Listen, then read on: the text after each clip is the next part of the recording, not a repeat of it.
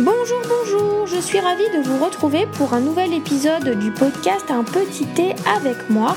Et aujourd'hui, je vous propose de partager mon astuce pour savoir comment enlever les taches de thé.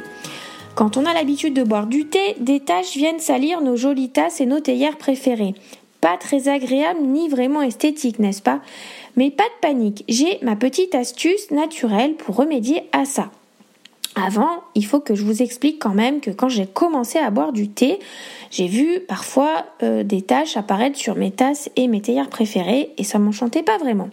Alors j'ai fait quelques recherches et la solution qui revenait souvent c'était l'utilisation de l'eau de javel.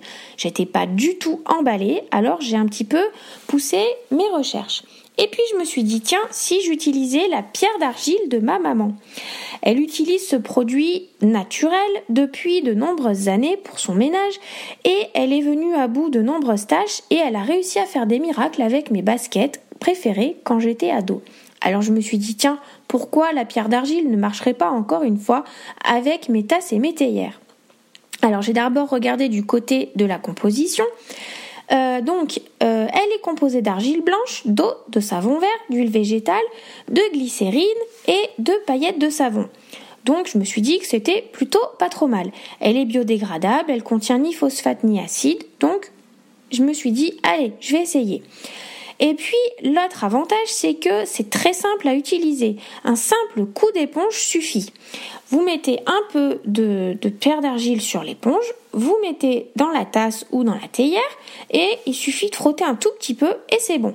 Pas besoin de laisser tremper pendant des heures, pas besoin de frotter pendant un, comme un forcené. C'est vraiment très simple.